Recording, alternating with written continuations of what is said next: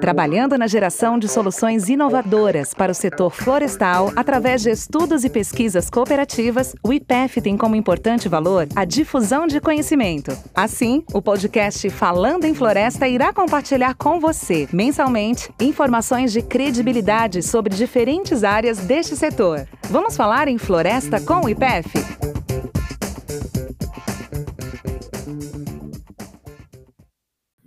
Pessoal! Meu nome é Camila, eu sou assistente executiva do Programa Cooperativo sobre Certificação Florestal do IPEF, o PCCF, e estou aqui hoje, junto com o professor José Otávio Brito, para darmos início ao podcast Falando em Floresta, o podcast do IPEF. Formado pela Exalc, onde é professor titular sênior, atualmente o professor Brito exerce a função de diretor executivo do Instituto de Pesquisas e Estudos Florestais, o IPEF, trazendo em sua bagagem conhecimento e experiências suficientes para falar sobre pesquisas em florestas plantadas no Brasil, tema do podcast de hoje.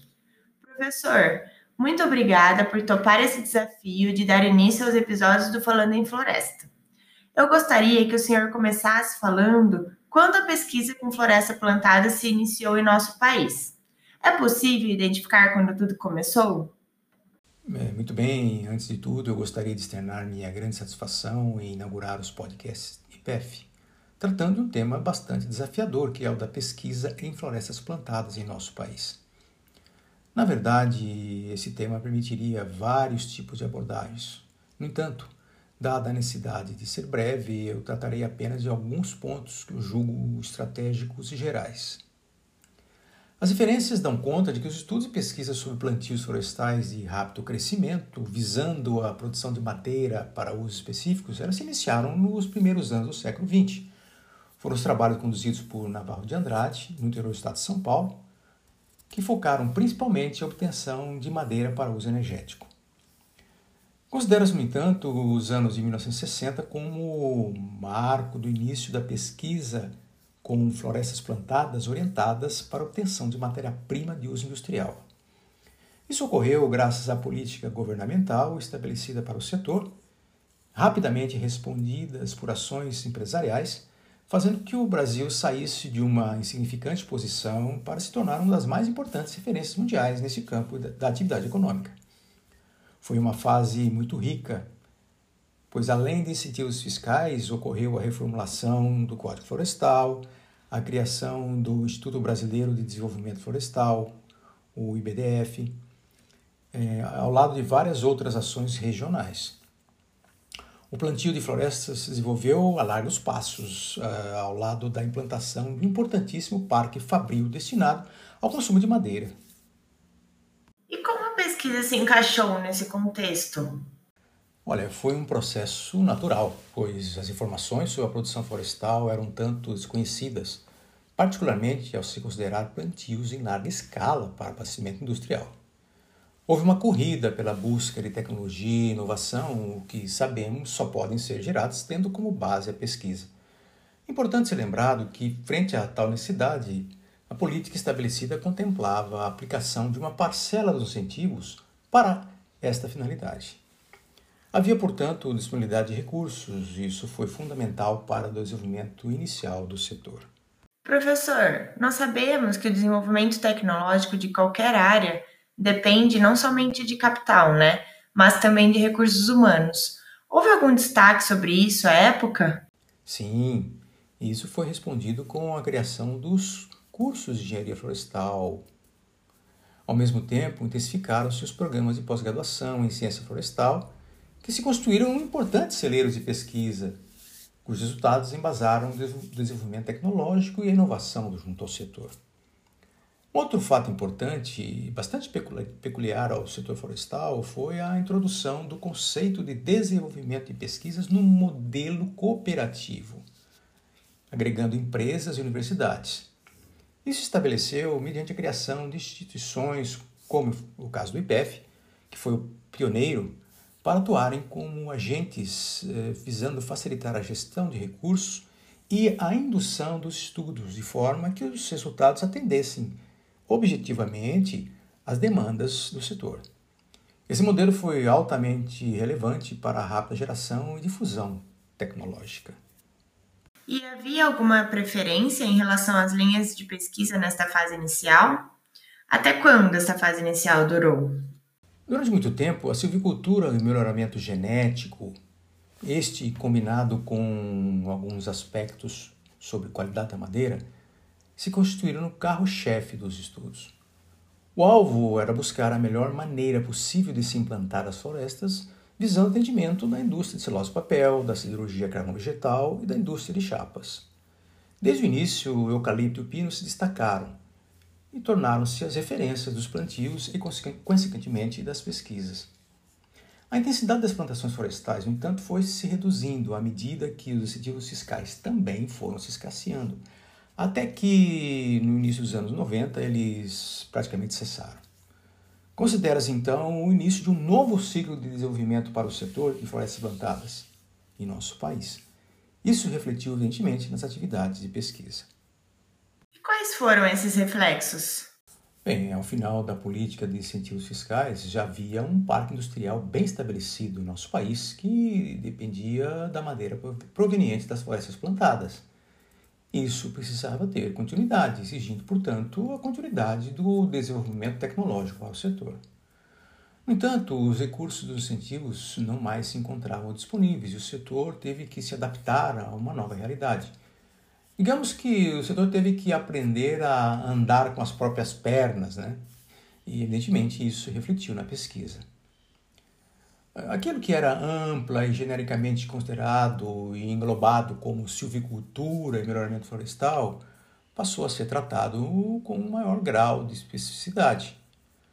Foram aumentados os níveis de exigência quanto à profundidade dos estudos, eh, na linha de seleção de novos materiais genéticos, a produção de mudas, o preparo do solo, adubação, manejo, controle de pragas e doenças, mecanização e etc. Surgiram também mais exigências em relação à eficácia dos resultados das pesquisas, considerando suas aplicações práticas. A redução de custos, o aumento da produtividade, da qualidade da matéria-prima tornaram-se expressões cada vez mais fortemente atreladas aos objetivos das pesquisas, evidentemente. Mas, pelo que se sabe, à época, o setor também teve que enfrentar alguns desafios que foram decorrentes da visibilidade do seu forte crescimento. Houve algum reflexo no campo da pesquisa? O que o senhor tem a comentar sobre isso? Sim, sim, sim, isso é verdade. O setor teve que enfrentar uma verdadeira prova de fogo quando passou a sofrer fortes questionamentos em relação a quesitos ecológicos e ambientais. É, certamente um podcast sobre esse assunto, sobre esse momento, é, mostraria uma riqueza muito grande de valores que surgiram diante dos desafios que tiveram que ser enfrentados. Alguns conceitos sobre o plantio de florestas tiveram que ser revistos, novos estudos foram introduzidos em quesitos até então considerados secundários. Formas de ocupação e uso do solo, a interação entre plantios, recursos hídricos e biodiversidade, certificação, dentre outros, passaram a compor a linguagem do setor. Mais uma vez, a pesquisa teve um papel fundamental, com seus resultados permitindo as devidas readequações das atividades. Isso conduziu o setor de florestas plantadas para um patamar bastante superior eh, de referência quanto, quanto à aplicação de boas práticas ele ainda é destaque nesse quesito no campo da produção agrícola no nosso país. Professor, e como se situa atualmente o setor de florestas plantadas no Brasil e as suas pesquisas? Olha, o setor de florestas plantadas para obtenção de madeira para fins industriais se encontra totalmente consolidado em nosso país, num contexto de reconhecimento internacional. Ele vem oferecendo uma importantíssima contribuição econômica, ambiental e social para o nosso país. E é importante mencionar que a sua atividade se encontra em, em franca expansão. No entanto, é evidente que os desafios não cessaram. Expressões clássicas que têm permeado o setor num vai e vem ao longo de sua história estão de retorno. É, a produtividade das florestas está estagnada, a produção de madeira tem ficado mais onerosa, etc, etc, voltaram à moda. Não é por acaso que tem ocorrido a agregação de novos aspectos a serem tratados comparativamente aos que existiam nos estágios iniciais dos plantios florestais em nosso país.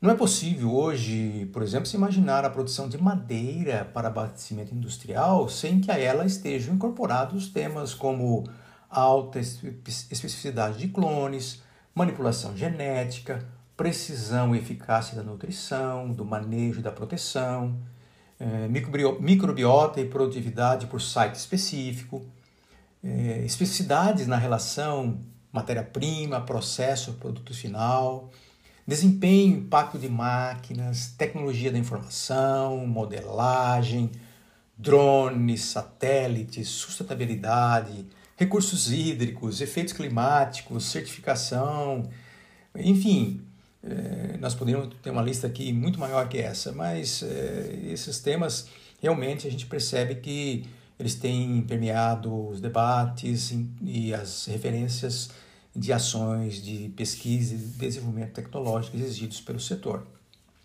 São assuntos altamente relevantes que estão a exigir também um esforço de estudos, pesquisas, desenvolvimento tecnológico inovação é, de forma bastante intensiva. E os recursos para tais ações? Como se encontram as disponibilidades? Há alguma estratégia conduzida nessa direção? Olha, nós sabemos que para a evolução das pesquisas faz-se necessária a disponibilização de recursos, tanto financeiros como humanos. Estamos constatando isso muito de perto em relação ao desenvolvimento da vacina contra o Covid-19, que está sendo processada em tempo recorde. Isso só está tá sendo possível graças à injeção de uma enorme quantidade de recursos financeiros públicos e privados. Normalmente, as fontes de recursos financeiros são provenientes dos órgãos públicos de apoio e fomento, bem como recursos advindos das próprias empresas privadas. Afora o que aconteceu à época dos incentivos fiscais, eu não consigo me recordar de nenhum outro momento em que tenha sido oferecido algum importante apoio governamental à pesquisa com florestas plantadas de forma estrategicamente programada e customizada, digamos assim. Né? Em geral, os recursos aplicados em pesquisa no setor têm suas origens de pleitos realizados pelos interessados junto às chamadas valas comuns de apoio dos órgãos oficiais de fomento. Eu desconheço, por exemplo, programas específicos de apoio à pesquisa no setor, é, diferentemente do que se tem observado em outros setores produtivos do nosso país.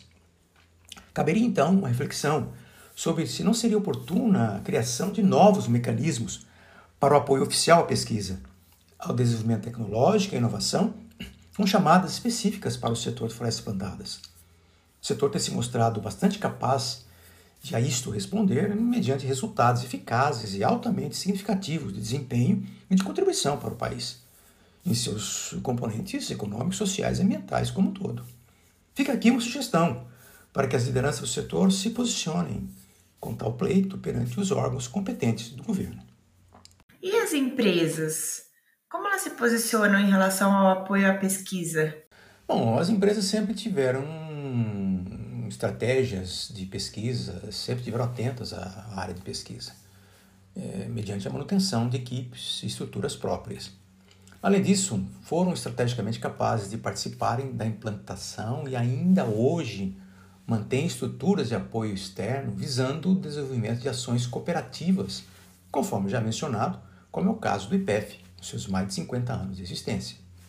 Muito provavelmente, as empresas que mais investem em pesquisa na área de florestas plantadas no Brasil sejam as verticalizadas. Não há, no entanto, uma informação do setor como um todo quanto aos investimentos eh, aplicados pelas empresas, pelo setor como um todo, considerando a especificidade florestal. Os únicos dados que eu conheço são os das associadas ao IBA, da Indústria Brasileira de Árvores, indicando montantes anuais recentes da ordem de 30 milhões de reais por ano, aplicados em pesquisa, desenvolvimento e inovação na área florestal. Fica aqui é, mais uma sugestão né, para que, por exemplo, os analistas do setor realizem estudos de valoração do que isso representa na relação investimento e resultados alcançados para o atendimento das demandas do setor. Eu não sou especialista nesse tipo de avaliação, contudo, acredito que a relação custo-benefício seja altamente favorável. E em relação ao capital humano dedicado à pesquisa, como se encontra a formação? Conforme eu comentei anteriormente, um componente importantíssimo da pesquisa, é, da tecnologia, da inovação é o capital humano, principalmente considerando os níveis de pós-graduação. Nesse quesito, sou da opinião que o setor se encontra bem contemplado, pelo menos no aspecto quantitativo. Existem cerca de 20 programas de pós-graduação na área florestal que estão bem distribuídos, considerando as regiões onde se concentram as atividades vinculadas ao setor de florestas plantadas. Mais da metade dos programas oferecem formação ao nível de mestrado e doutorado, a maioria deles desenvolvendo ações de pesquisa na área de florestas plantadas em suas mais variadas vertentes. É, no contexto dos programas de pós-graduação, o crescimento de, na, oferta de bolsas de estudos também tem sido importante. Por exemplo, em 1995, a CAPES havia concedido um total de 150 bolsas. Em 2018, esse número subiu para 800. Considerando outras fontes públicas e privadas, julgo que nos últimos anos as concessões devam estar situado acima de mil bolsas eh, para estudantes de pós-graduação em ciência florestal no nosso país. Acredito ainda que grande parte desses estudantes esteja dedicando ao desenvolvimento de pesquisas no contexto das florestas plantadas. Professor, para encerrar, quais seriam os grandes desafios atuais enfrentados pela pesquisa florestal em florestas plantadas aqui no Brasil? Bem, certamente, se eu fosse entrar no mérito técnico científico, a lista seria ampla. É, porém, eu prefiro tocar alguns poucos pontos que eu julgo mais estratégicos. E nesse contexto, eu já destacaria que o setor desenvolveu um modelo próprio e bem estruturado para a condução de pesquisas, no formato cooperativo. Isso tem oportunizado o diálogo e a integração dos diferentes atores, compreendendo as empresas, as universidades, instituições de pesquisas, entre outros. O, tudo isso tem permitido com que se estabeleça um senso comum de necessidade e demandas de estudos, fazendo surgir uma espécie de plano diretor de P&D. Esse modelo no qual o IPF se insere, representando um, uma importante parcela do setor de florestas plantadas, ele não representa o todo, tá? Porque certamente existem outros aspectos da pesquisa que poderiam, deveriam ser avaliados, estudados, é, visando atender às demandas dos eh, participantes que estão fora desse contexto é, da pesquisa e do modelo é, cooperativo.